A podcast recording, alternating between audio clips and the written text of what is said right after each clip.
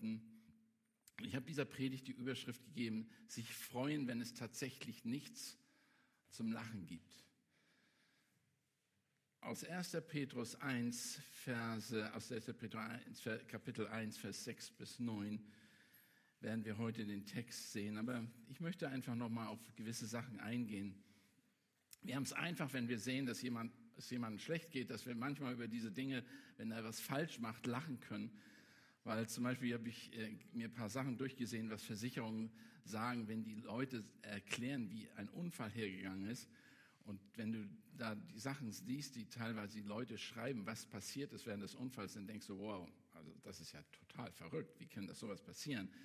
Aber wie würden wir uns verhalten als Christen? Wie verhalten wir uns in einer Situation, wo wir die anderen erleben, dass sie Schmerzen oder Verluste haben oder wo wir selber vielleicht Betroffene sind. Wie verhalten wir uns? Sind wir eben, sind wir, haben wir ein Verhalten, das Christus wirklich deutlich widerspiegelt in unserem Leben? Die Bibel sagt uns immer wieder, dass wir Christen durch unterschiedliches wieder äh, unterschiedliches Prüfungen, wiederholten Prüfungen durchgehen werden in unserem Leben. Jeder von uns wird das tun. Eine der großen Prüfungen ist auch diese Pandemie. Vielleicht seht ihr das vielleicht individuell nicht so, aber als Ganzes schon. Ich habe in vielen Gemeinden erlebt, dass es nicht so einfach ist. Nicht nur, dass wir uns nicht treffen können, sondern einige werden auch in ihrem Glauben herausgefordert. Glaube ich wirklich so fest, dass ich keine Angst haben muss, dass ich wirklich den Herrn vertrauen muss, dass die Gemeinde wirklich an erster Stelle so wichtig ist. Ist es wirklich mein Glaube? Und Petrus möchte uns darauf hinweisen, er weist uns in diesem Abschnitt darauf hin, dass wir immer wieder in wiederholten Prüfungen durchgehen müssen in unserem Leben. Und die Leser, die er anschreibt, wisst ihr, dass die in einer Verfolgung lebten. Die waren, lebten in einer Zeit, wo es eben nicht einfach war für sie als Christen, sich zu bekennen. Und das lesen wir in den ersten Versen des ersten Petrusbriefes. Sie wurden nämlich aus ihren Häusern gerissen, in ein fremdes Land oft geschickt und mussten mit, mit Menschen leben, die sie nicht mochten. Keine Lust hatten, mit denen zu leben. Menschen, die ihnen misstrauten, die teilweise auch sie verfolgten. Und von denen haben, sind sie geflohen. Petrus schreibt in Apostelgeschichte, in zu den Apostel Jesu Christi, sagt er, an die Fremdlinge in der Zerstreuung in Pontus, Galatien, Kappadokien, Asien, Bithynien, die auserwählt sind, gemäß der Vorhersehung Gottes, des Vaters, in der, Heil, in der Heiligung des Geistes, zum Gehorsam und zur Besprengung mit dem Blut Jesu Christi, sagt er. Gnade und Friede werde euch mehr und mehr zuteil. Gelobt sei der Gott und Vater unseres Herrn Jesus Christus, der uns aufgrund seiner großen Barmherzigkeit wiedergeboren hat zu einem lebendigen Hoffnung. Durch die Auferstehung Jesu Christi aus den Toten zu einem unvergänglichen, unbefleckten, unverwelklichen Erbe, das im Himmel aufbewahrt wird für uns, die wir in Kraft Gottes bewahrt werden durch den Glauben zum Heil, zu dem Heil, das bereit ist, geoffenbart zu werden in den letzten Zeiten. Das ist 1. Petrus 1, Vers 1 bis 5.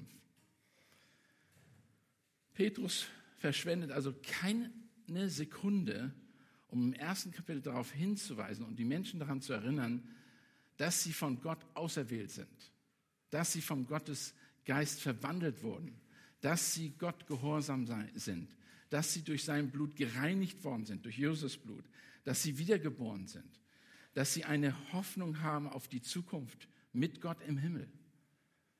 Und das alles auf, der, auf einem wahren Christen und das alles auf einen wahren Christen hindeutet. Denn ein Christ verhält sich anders, wenn er in Probleme und Sorgen kommt. Er hat das einfach angesprochen, hat gesagt, das seid ihr jetzt erstmal. Und dann geht er und spricht Dinge an, die schwierig sind. Ein Christ kann lachen, wenn nichts zu lachen gibt, sage ich.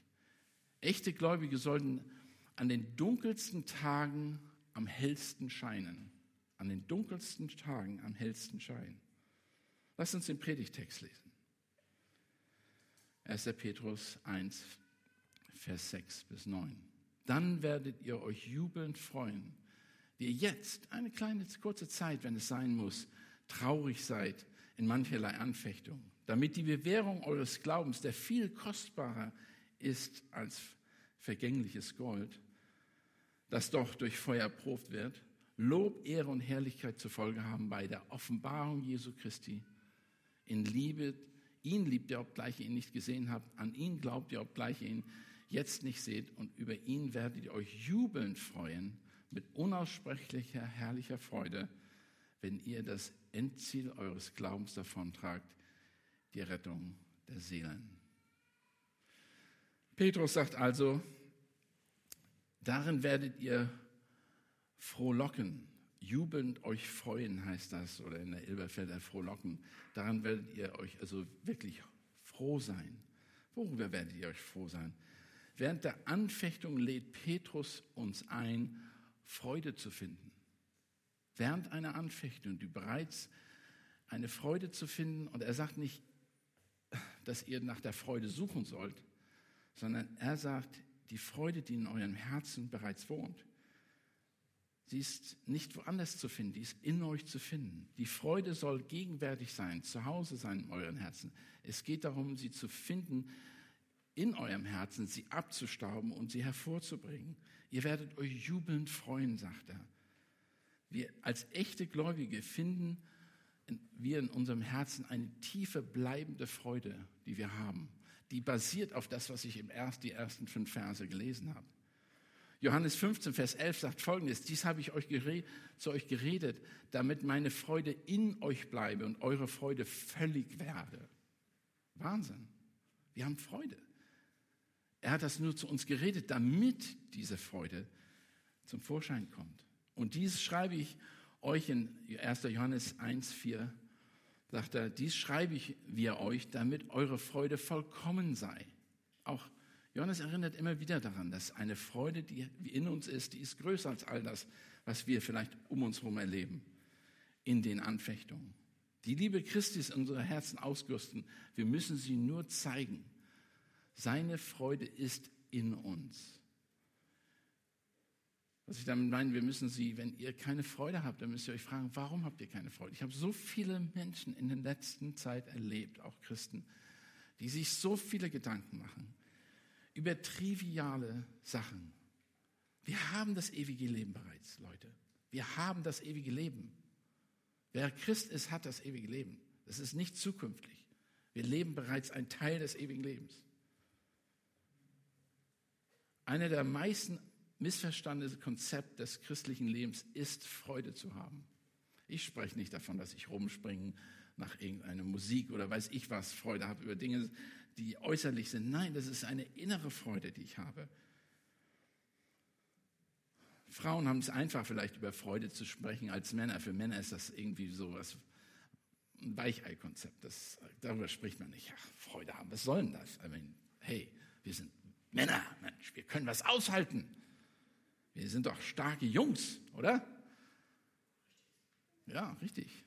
Laut der Bibel sollte Freude aber ein Teil unseres Wortschatzes sein. Wir sollen darüber sprechen. Wir sagen, freust du dich heute? Und dann meine ich das ernst. Bist du froh heute? Freust du dich über das Leben, das dir Jesus Christus gegeben hat? Freust du dich in der Gemeinde zu sein, in, der, in dem Leuchtturmgemeinde? Weil er hat euch eine Gemeinde gegeben. Er hat euch Gemeinschaft gegeben. Tatsächlich ist aber, dass fehlende Freude ein ernsthaftes Thema für uns ist. Es gibt viele Menschen, man, woran erkennt man Christen? an der Liebe zueinander, aber eigentlich auch am Gesichtsausdruck, an einer Freude. Selbst wenn es einem schlecht geht, freut man sich, ist man froh, hat man so eine innere Freude. Nicht daran, dass man schwarze Kleidung trägt und ein Gesicht hat, wie als wenn es andauernd stürmt und regnet und man kein Essen hat und weiß ich was. Petrus zeigt uns in diesem Abschnitt vier Hauptgründe, warum wir Freude inmitten Schwierigkeiten haben können. Und als erstes sagt er, wir können, wie können wir Christen an den dunkelsten Tagen hell leuchten? Das müssen wir uns erstmal die Frage stellen. Freut euch, weil unsere Zukunft von Gott garantiert ist. Ihr könnt euch freuen, weil eure Zukunft von Gott garantiert ist. Wir lesen, darin werdet ihr euch jubelnd freuen. Worin? Darin. Das Konzept des Kommentatoren glaubt also daran, was er gerade gesagt hat. Denn die Zukunft im Himmel ist von Gott garantiert worden. Der himmlische Segen hat Gott uns nicht, er, er sagt, wir bekommen ihn. Es ist ein umfassendes Paket, was wir bekommen. Und wir können dadurch uns freuen, selbst in schwierigen Zeiten, weil unser Blick eben nicht auf die schwierigen Zeiten ist, sondern auf die himmlische Zukunft. Wir sind nicht weltfremd deshalb, das sage ich nicht damit. Denkt an Hebräer 12, was sagt, ihr, ihr lauft mit Ausdauer, lauft, bewältigt das Leben, aber habt euren Blick auf Jesus Christus, auf die Zukunft. Und das ist genau, was Petrus den Leuten sagen wollte, die in der Zerstreuung lebten. Sie wurden verfolgt. Sie haben wirklich erlebt, wie Menschen, teilweise die Familien auseinandergerissen worden ist. Die haben nichts gehabt. Das ist wie die Anabaptisten. Die wurden erkannt, die Wiedertäufer wurden erkannt an ihren gottesfürchtigen Leben. Und daraufhin wurden sie verfolgt. Nicht, weil sie schlecht sich benommen haben, aber weil sie sich gut benommen haben in einer schlechten Gesellschaft. Und so sollten wir auch, so sollte es uns auch gehen. Wir werden verfolgt, wahrscheinlich in der Zukunft nicht aufgrund dessen, weil wir so sind, wie die Gesellschaft ist, sondern weil wir so anders sind, weil wir so gottesfürchtig sind, uns eben so verhalten, dass die anderen ein, ihr Gewissen angeschlagen wird und sie sagen, weg mit den Leuten, denn die machen mir, ich habe immer ein schlechtes Gewissen, wenn ich ihn sehe, weil er richtig redet, richtig spricht, ehrlich ist und ein Zeugnis ist für den Herrn. Und er sagt, darin sollen wir uns, also wir sollen darauf zurücken, auf das was Gott schon getan hat. Versuchen wir mal objektiv die Logik zu verfolgen, die äh, Petrus hier hat. Inmitten der lebensbedrohlichen Lage wurde diesen Gläubigen von Petrus ermutigt, sich jubelnd zu freuen. Jubelnd zu freuen. Und sie,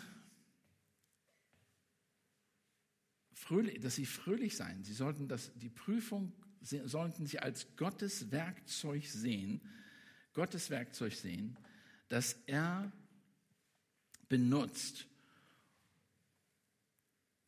in einer Zeit, in der sie gerade leben. Denn werdet ihr euch jubelnd freuen, die ihr jetzt eine kleine, kleine, kurze Zeit, wenn es sein muss, traurig seid, in mancherlei Anfechtungen geratet.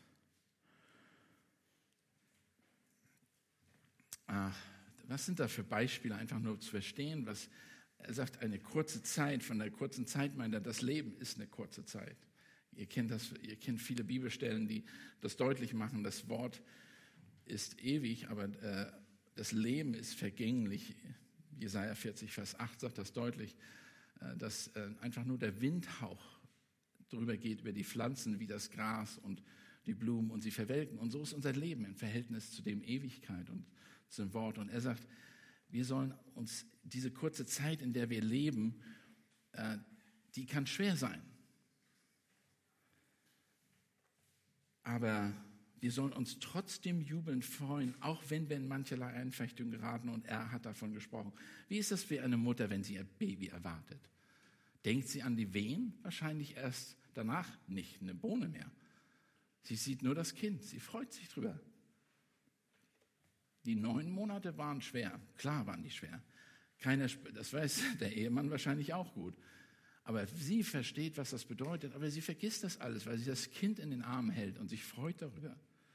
So ist es, wenn wir in den Himmel kommen, wenn wir eine Reise antreten. Auf die Reise wird rau sein.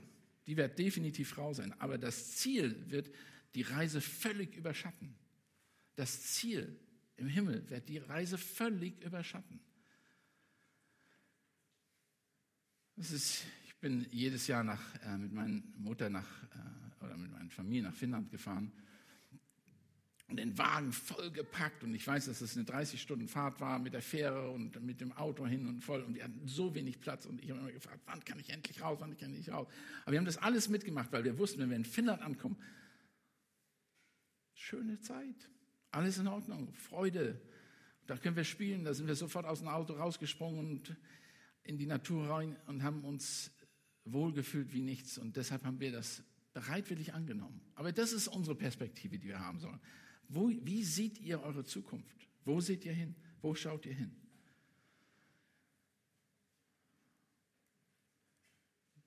dann an unserem Ziel ist unaussprechliche Freude und das für immer.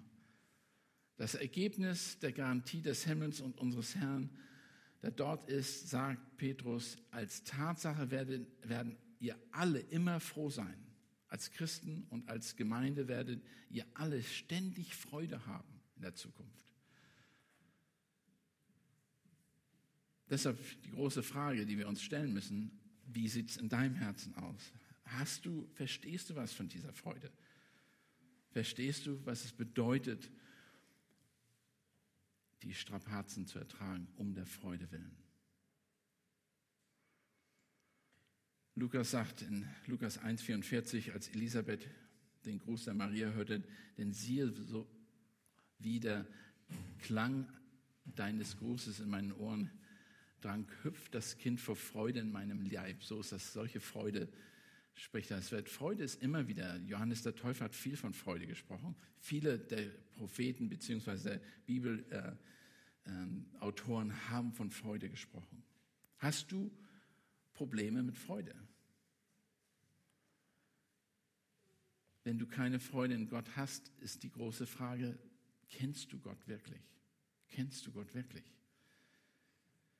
Kennst du Gott wirklich?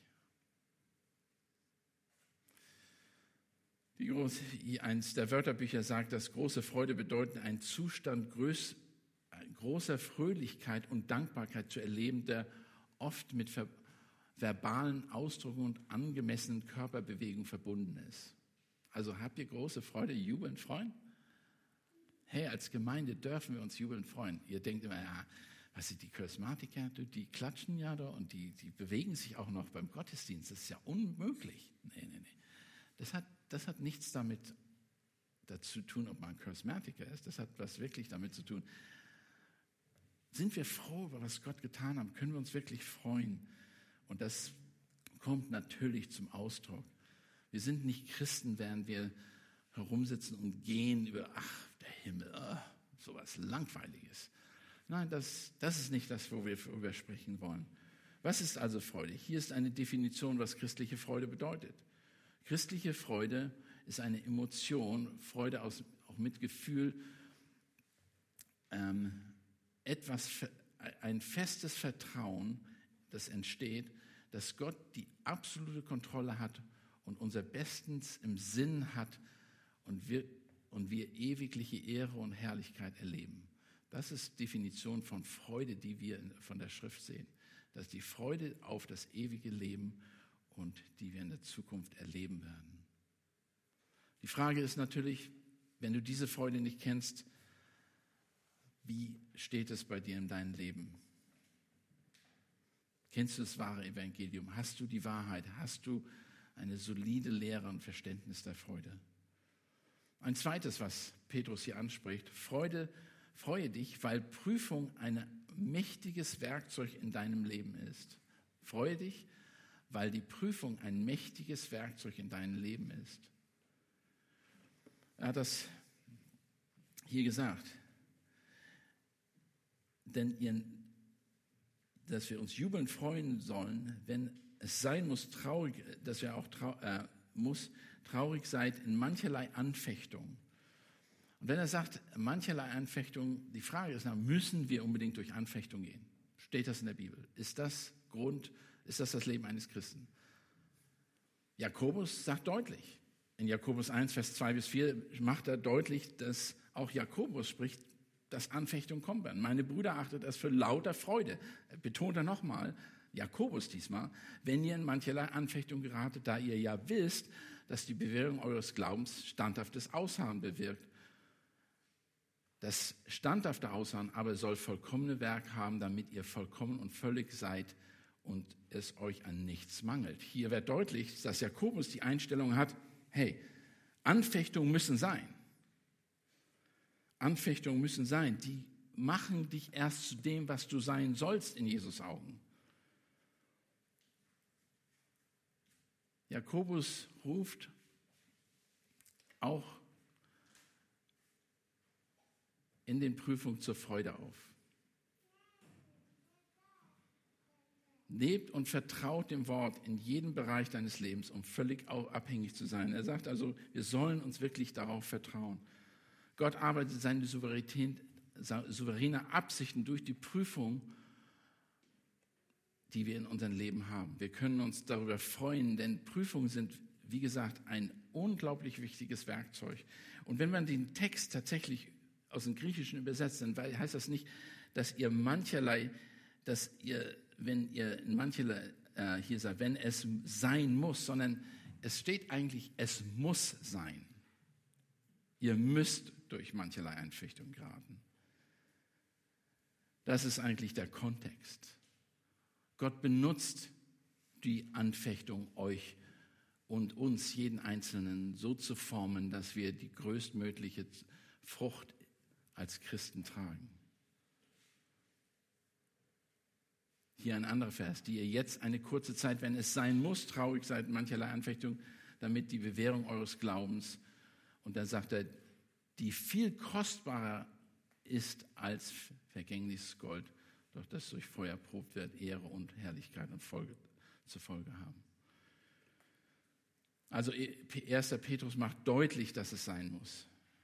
Wir müssen, er sagt, wir jubeln, weil der Prozess vorübergehend ist. Es ist also, wie gesagt, ein vorübergehender Prozess. Es ist nur eine kurze Zeit, sagt er ja. Auch wenn es vielleicht lange dauert von unserer Perspektive, ist es nur eine kurze Zeit.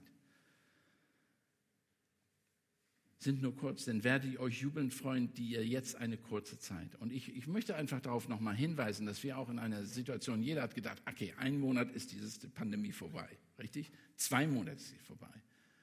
Drei Monate ist sie vorbei. Jetzt hat jemand schon gesagt, was ist, wenn das nächstes Jahr noch weitergeht? Was ist, wenn wir immer noch Masken tragen müssen? Ich war gerade in einer Tankstelle drin und ich habe meine Maske vergessen. Da habe ich aber Ärger gekriegt. Habe ich gar nicht dran gedacht, weil ich mich immer noch nicht dran gewöhnt habe. Und ich will mich auch nicht dran gewöhnen. Was ist, wenn die? Das ist nur eine kurze Zeit. Wenn die, die, die vergangene Zeit, daran denken wir nicht. Aber was ist, was in der Zukunft sein wird.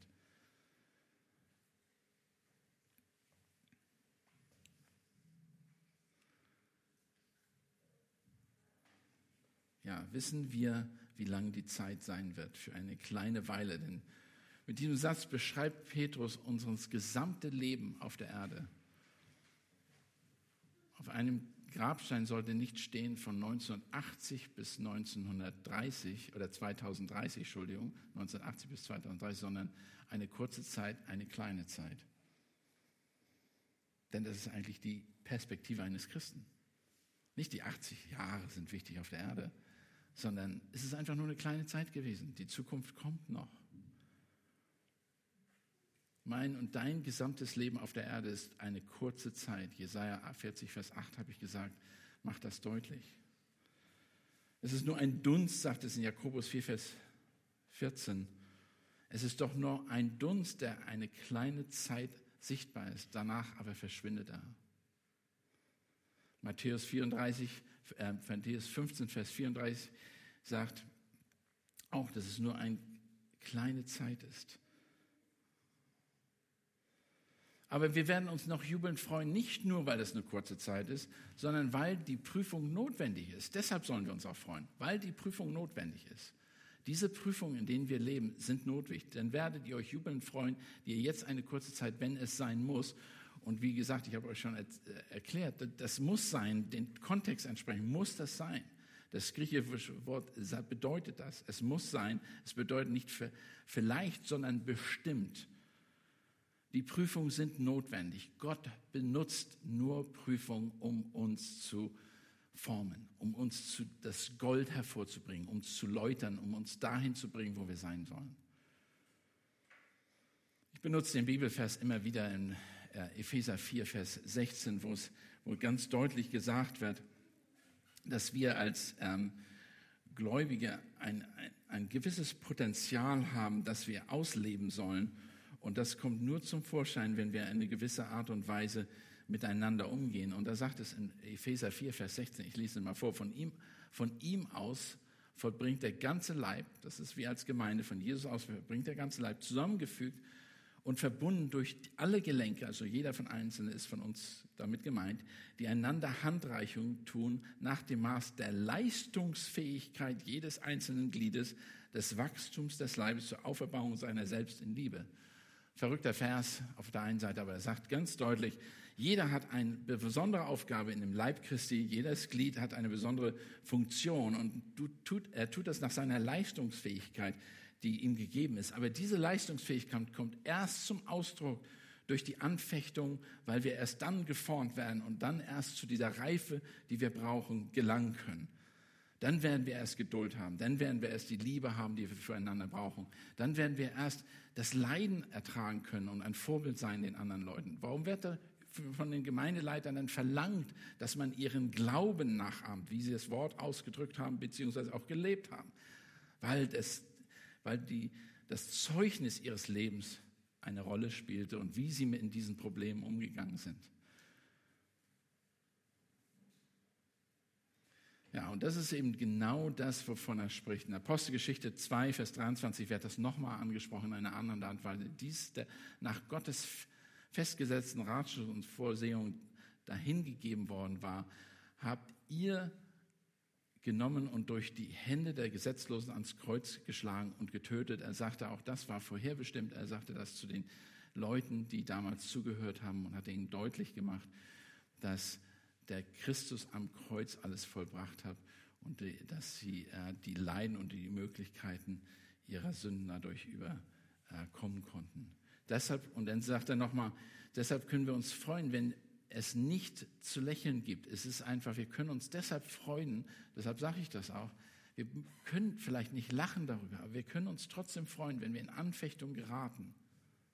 Weil wir wissen, dass diese Anfechtung uns formen und dahin bringen, wo wir hinkommen sollen als Gläubige. Wir können auch jubeln, weil der Prozess schmerzhaft ist, ist. Denn werdet ihr euch jubeln freuen jetzt eine kurze Zeit, wenn es sein muss, traurig sein, mancherlei Anfechtung. Die Anfechtung bedeutet eigentlich auch Traurigkeit zu, ma äh, zu machen, betrübt zu sein und Schmerzen zu ertragen. Es ist interessant, wenn die Christen verfolgt werden, dann kommt erst wirklich die Helligkeit ihres Lebens zum Vorschein. Und einige von euch kennen das sehr gut. Die wissen, was ich damit meine. Wir wissen in Situationen, wo wir uns immer wieder fragen müssen, wozu mache ich das eigentlich? Warum mache ich, was ich mache?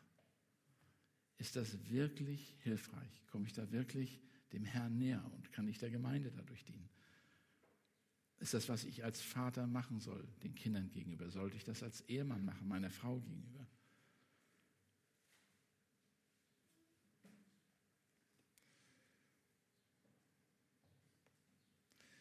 es, ist, es gibt sehr, sehr viele. Paulus hat immer wieder von den Traurigkeiten gesprochen, in denen er war und die, die Schwierigkeiten, die er ertragen musste als Apostel und Zeuge Jesu Christi.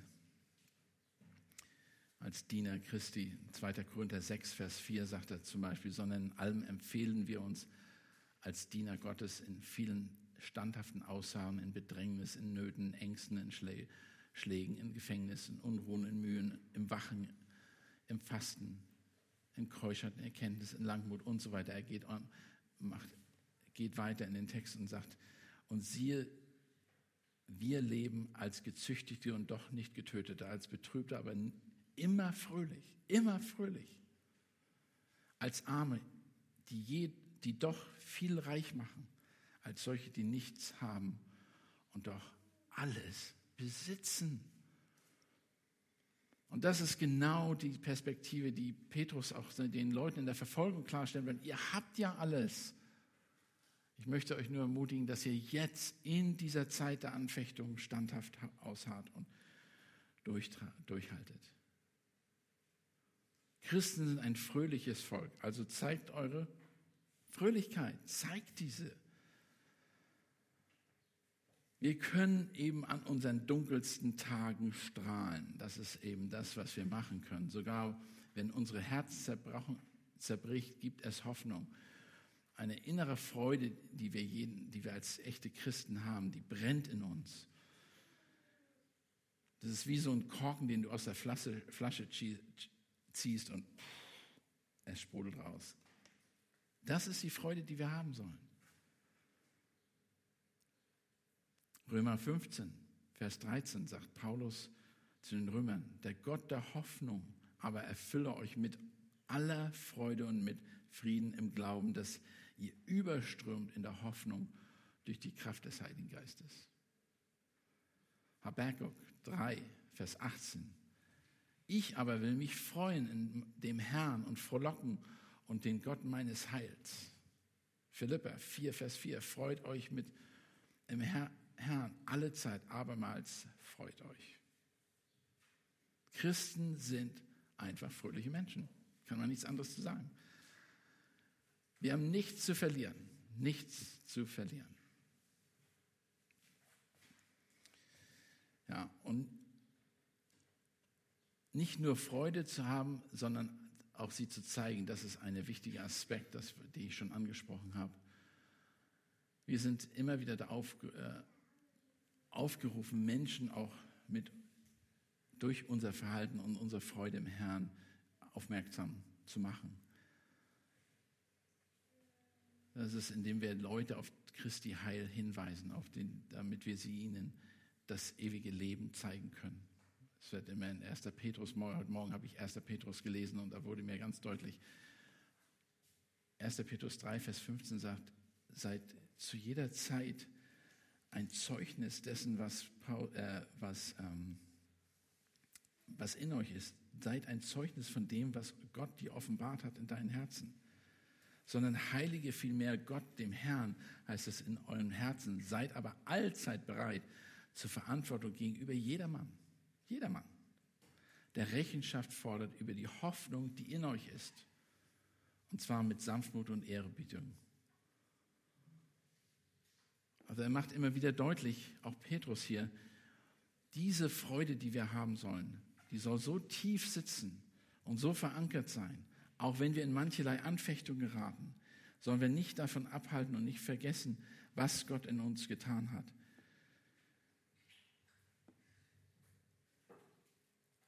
Und dann sagt er auch, im, werdet ihr euch jubelnd freuen, die ihr jetzt eine Kurzzeit, wenn es sein muss, traurig seid in mancherlei Anfechtung gerade, damit eure Bewährung eures Glaubens, der viel kostbares als vergängliches Gold, das doch durch Feuer probt wird, Lob, Ehre und Herrlichkeit zur Folge haben bei der Offenbarung Jesu Christi.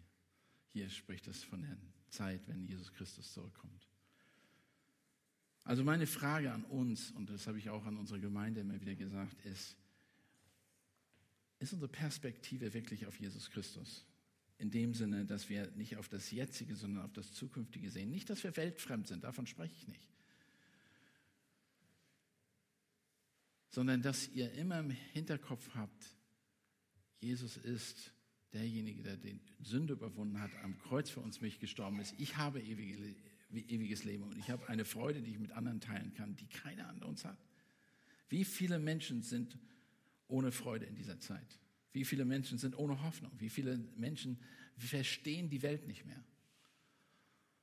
Und die Politiker verstehen die auch nicht, weil die einfach nur neue Gesetze erlassen, anstatt wirklich auf ewige Botschaften bzw. ewige Maßstäbe zu setzen. Ja. Was uns die größte Freude bereitet, ist, wie gesagt, Jesus Christus und sein Heil. Egal, was du durchgemacht hast und durchmachen wirst, wir können, die Frage ist, wie können, kannst du den Herrn oder in dem Herrn Freude haben und Gott über Gott jubeln.